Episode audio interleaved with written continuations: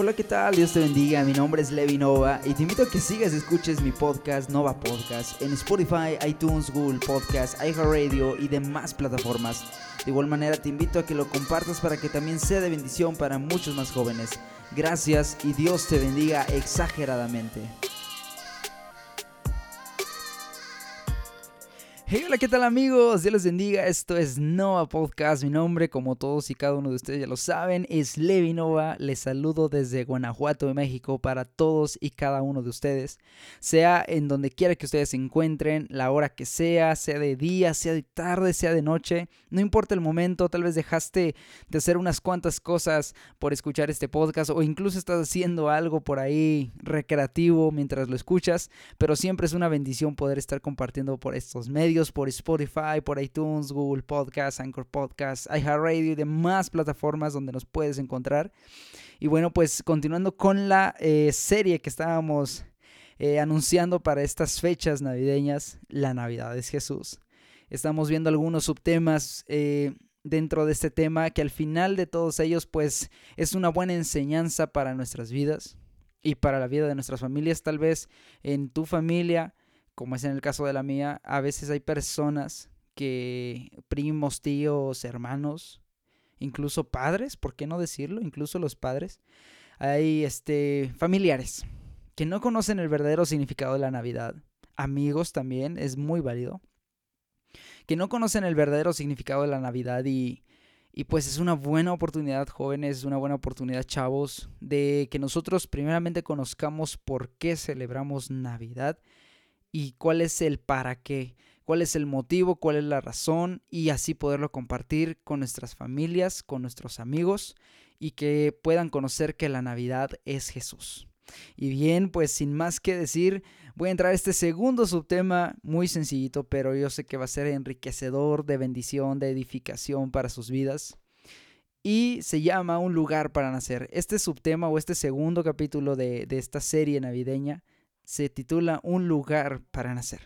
Y vamos allá al libro de San Lucas capítulo 2 versículos 4 al 7. Lucas versículo capítulo 2 versículos del 4 al 7. Vamos a leerlo en la versión Reina Valera de 1960 y dice así bajo la dirección del Padre, del Hijo y del Espíritu Santo. Y José subió de Galilea, de la ciudad de Nazaret, a Judea, a la ciudad de David, que se llama Belén por cuanto era de la casa y familia de David, para ser empadronado con María su mujer, desposada con él, la cual estaba encinta. Y aconteció que estando ellos allí, se cumplieron los días del alumbramiento. Y dio a luz a su hijo primogénito y lo envolvió en pañales y lo acostó en un lugar, en un pesebre, porque no había lugar para ellos en el mesón. Primero que nada, al leer estos versículos, todo tal vez parece normal, muchachos. Tal vez todo aparentemente, entre comillas, es normal. Dentro de los parámetros, obviamente, de unos padres primerizos esperando el tiempo del nacimiento de su hijo. Pero veamos con mucha atención cada acontecimiento. Veamos con detenimiento todo lo que está sucediendo. Primero, María y José deben subir desde Nazaret a Belén deben de subir de Nazaret a Belén para empadronarse en un censo promulgado por el César. Solamente imagínense, chavos, imagínate el esfuerzo de ambos, el esfuerzo de los dos, en especial de la futura madre, de la futura mamá, que en este caso es María. Imagínate el esfuerzo de María viajando en un, en un burro, en un, en un asno la verdad desconozco cuánto sea de distancia desde Nazaret hasta Belén. Pero es como decir que un migrante mexicano, en este caso, si yo me fuera para Estados Unidos y me dijeran, tienes que regresar a México porque necesitas ser censado en tu casa. Un ejemplo, ¿no? Pues de aquí, no sé, a la frontera es como 14 horas, me imagino, no lo sé. Desde la frontera hasta aquí a Guanajuato, la verdad desconozco. Pero pues es una grande distancia, una enorme distancia. O sea, no, no, no, tampoco no estoy diciendo que María haya recorrido tanto junto con José, pero obviamente en las condiciones antiguas, pues era obviamente más difícil trasladarse y, más en animales. Entonces María iba embarazada. Primero que nada, María iba embarazada. Iba sobre un burrito, iba sobre un asno, soportando los avatares del clima y el territorio. Recordemos que la región de Israel, la región que comprende su territorio, es una región árida, es una región desértica por lo general. Es una región en la que pues sí hay grandes peñascos, barrancos, caminos, incluso actualmente pues aún me supongo y quiero creer y quiero pensar que aún hay caminos donde el Señor pasó, donde es campo abierto, donde, donde es matado caminar, donde es muy difícil. O sea, no había la tecnología que tenemos hoy, no había caminos como los del día de hoy. Y ni siquiera había la, tecnología o, las condiciones aptas para que María o para que cualquier otra madre diera luz a su hijo, sino que lo hacían pues en condiciones incluso caseras. No había hospitales, no había personas que se dedicaran a atender las enfermedades o atender un parto como los doctores o las parteras especializada, hablando profesionalmente. Entonces, era un contexto completamente distinto en un contexto cultural, un contexto de las, de las cosas que había a su alrededor muy distinto a lo que tenemos el día de hoy. Si el día de hoy, pues, una mamá va a tener su hijo, pues constantemente va a revisiones, va a chequeos, va a ultrasonidos, tiene que llevar un control de todo lo que lleva. En aquel entonces era más difícil, mucho más difícil, exponencialmente y abismalmente más difícil. Y aclarado este contexto en el que se encontraba María y en el que se encontraba José junto con María, entonces el clima también no era tan favorecedor, tal vez incluso soportaron el polvo, el calor, el frío de la noche, porque tenían que venir desde Nazaret hasta Belén. Y tenían que soportar, como te decía, el calor y junto con el calor la sed, y la incertidumbre, ¿qué es lo que va a pasar? ¿Qué es lo que iba a suceder cuando tendría que venir el bebé? O sea, aparte de todas las condiciones a su alrededor, condiciones físicas, condiciones tangibles a su alrededor, también se encontraban con esa incertidumbre en su corazón, en su mente, porque ya estaba, me imagino que ya a punto de dar a luz. Y es lo que a continuación, pues si leíste o escuchaste los versículos anteriores que leí ahí en, en Lucas capítulo 2, dice que ya estaba en días del alumbramiento, días de dar a luz. Entonces María ya estaba a punto, ya estaba a punto de dar a luz. Entonces la situación era un poco más complicada aún, porque ya estaba en esa situación de, de los dolores de parto. Entonces, amigos, había una incertidumbre enorme, me imagino un nerviosismo enorme en la vida de José, en la vida de María. ¿Qué es lo que iba a pasar cuando tendría que llegar ese momento? ¿A dónde tenían que ir? Porque ellos eran de, Nazaret y tenían que llegar hasta Belén. Entonces su casa estaba muy, muy lejos. Y a, y a continuación, pues la palabra nos sigue narrando que ya estando en Belén llegó el momento de dar a luz. Ellos ya estando en Belén de Judea, ya tenían, esta, esta María ya tuvo que dar a luz. El nerviosismo de José mezclado junto con los dolores de parto de María y cuántos temores para estos padres inexpertos. O sea, si te pones a pensar ese contexto, ¿fue algo especial el nacimiento del Señor? Sí. Pero también las condiciones de sus padres terrenales fueron poco muy complicadas. Hasta aquí entendemos que lo ocurrido, muchachos, jóvenes, hermanos que me están escuchando, hasta aquí entendemos que todo lo que ha ocurrido en todo este contexto era normal para la época. Y nada sobresale ni sorprende. Era bastante normal en aquellos entonces. María da a luz, envuelve al primogénito en pañales y lo acuesta en un pesebre. ¿Cómo? ¿Cómo, cómo, cómo, cómo, cómo, que en un pesebre?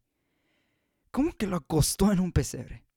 Pero estamos hablando que Jesús, el Hijo de Dios, nacido directamente de Dios en un vientre humano por voluntad divina, nació en un pesebre. ¿Es, ¿Es, de verdad lo que está diciendo la palabra? Nació en un pesebre. Sí, así es. Jesús nació en un pesebre. Y, lo que llama la atención, personas que me están escuchando, lo que llama la atención no, es el pesebre, no es en dónde pusieron a Jesús, no, no es el objeto, no es el pesebre, ya que todo el mundo, o en su mayoría, todo el mundo sabe que Jesús nació en un pesebre. Lo que alerta, lo que sorprende, lo que destaca, es por qué los padres de Jesús lo recostaron sobre un cajón donde se alimentaban los animales que descansaban en el lugar. ¿Por qué? ¿Por qué los padres de Jesús recostaron al Hijo de Dios en un cajón donde se alimentaban animales? ¿Por qué? En el versículo 7 nos dice que no había lugar para ellos en el mesón. Porque no había lugar donde María diese a luz. No había un hogar, no había un lugar especial o acondicionado para que María diese a luz a Jesús en unas condiciones más dignas, en un pesebre. Tal vez estaban entre los animales, entre los borreguitos, entre las vacas, entre los asnos. Tal vez estaban entre, entre la paja. Y era una noche especial. Otra parte de la escritura menciona que cuando el Señor Jesús nació, dice que ángeles se aparecieron a, los pastores que estaban apacentando sus ovejas en el monte. Y ellos, los ángeles, le dijeron a, los, a los pastores que había nacido en Belén un Salvador. O sea que aparte de estas condiciones, fue algo maravilloso, fue algo eterno, fue algo impresionante. El nacimiento del Señor fue humilde desde el principio. Y desde, desde ese momento, a partir de ese instante, se marcó un, un, hincapié en lo que iba a ser el destino del Señor, en lo que iba a ser su vida. ¿Recuerdas lo que dice el profeta Isaías? Dice, varón de dolores, experimentado en quebranto. Y sé que se refiere específicamente más a su crucifixión o a su muerte. Pero desde el principio Jesús estuvo sufriendo. Una parte de una alabanza muy, muy viejita dice, pues no hubo un lugar de tal realeza donde pudiera su cabeza recostar. No había un lugar. No había un lugar en el cual Jesús, de, de tal magnitud de realeza, el Señor pudiera recostar su cabeza de niño. Y es ahí donde, para empezar, nos enseña el valor de la humildad, nos enseña, nos enseña que su ministerio estaba marcado, estaba destinado desde el principio a ser manso y humilde de corazón. ¿Ah? ¡Qué bendición!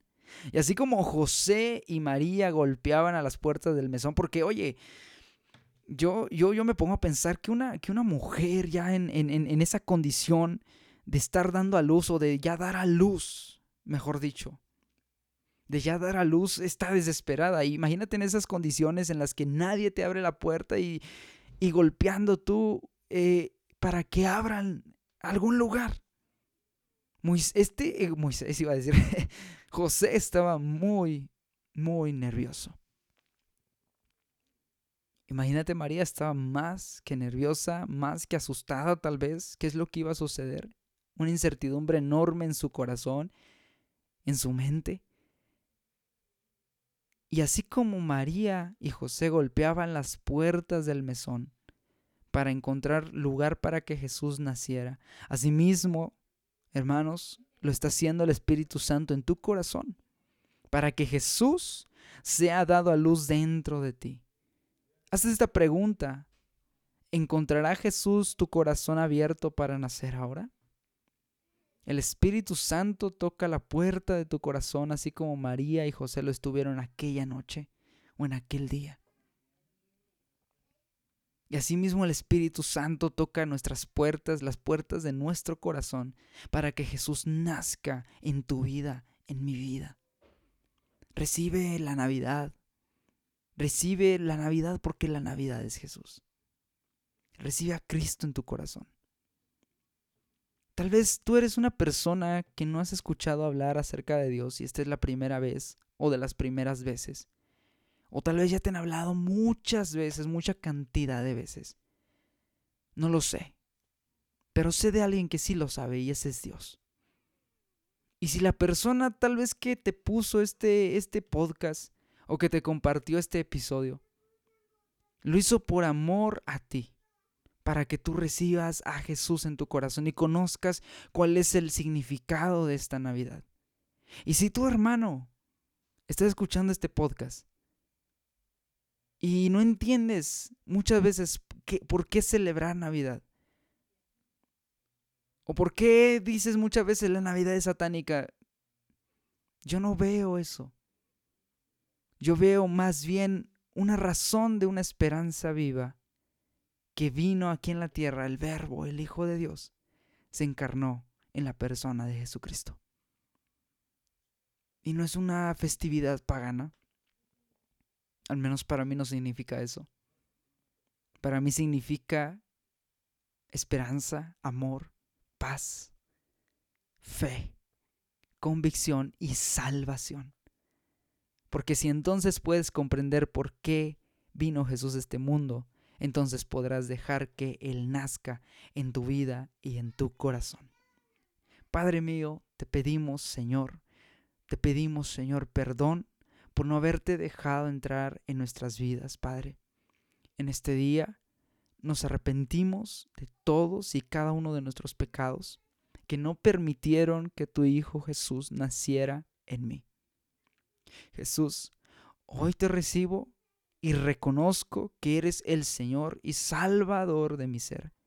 Recibo tu vida en mi corazón, recibo tu paz que solamente tu persona da, Padre. Gracias te damos, Señor, porque tú has sido bueno, porque tú has sido grande, Señor, y te has dignado, Padre, desde el principio a venir a esta tierra para nacer, Señor, como uno de nosotros, sin pecado, y morir para salvarnos a todos y cada uno, Señor. Si la persona que está escuchando esto ahora, Padre, es la primera vez que lo oye, te pido, Señor, que tú vengas a su vida, vengas a su corazón, que tú le traigas convicción de parte tuya, Padre. Que tú le traigas fe, que tú le traigas paz y que Él permita por medio de tu Santo Espíritu abrir la puerta de su corazón para que tú nazcas, Señor en esta Navidad. Te damos gracias en el nombre precioso de Cristo Jesús. Amén y amén. Pues qué bendición muchachos, qué bendición jóvenes, qué bendición hermanos, es poder conocer por qué razón hay que celebrar Navidad. Y no es obligatorio, no es obligatorio, no es algo que, que se le obliga a nadie, es algo que se hace voluntariamente. Y si Navidad para mí significa una razón para darle gracias a Dios que haya venido a este planeta, a esta tierra, de una manera tan maravillosa y tan humildemente, entonces yo tomaré ese día no solamente porque sea Navidad, sino para darle gracias a Dios, así como todos los días. Y créeme que cuando tú pienses en Navidad, una vez que sepas el por qué, entonces, los regalos, la buena comida, la cena, la convivencia pasarán a segundo término cuando en esa noche tú puedas inclinar tu rostro y darle mejor gracias a Dios que estás con tu familia, que les ha dado salud, que les ha dado bienestar y que el Señor siempre provee. Y pues nos despedimos muchachos, los esperamos en el siguiente episodio, el tercer episodio de esta miniserie que vamos a armar antes de que llegue Navidad, eso sí se los prometo. Estén muy pendientes ahí en Spotify, en iTunes, en iHeartRadio, en Anchor Podcast, Radio Public, en la plataforma que tú nos quieras escuchar, por ahí estamos. Y también síguenos en Facebook como arroba Nova Podcast Oficial y en Instagram como arroba nova-podcast. Ahí síguenos, ahí dale like a las publicaciones que estamos constantemente subiendo. Y pues que el Señor te bendiga grandemente. Saludos desde Guanajuato, México para todos y cada uno de ustedes. Esto es Nova Podcast, mi nombre es Levi Nova y te espero en el siguiente episodio. Hasta luego muchachos.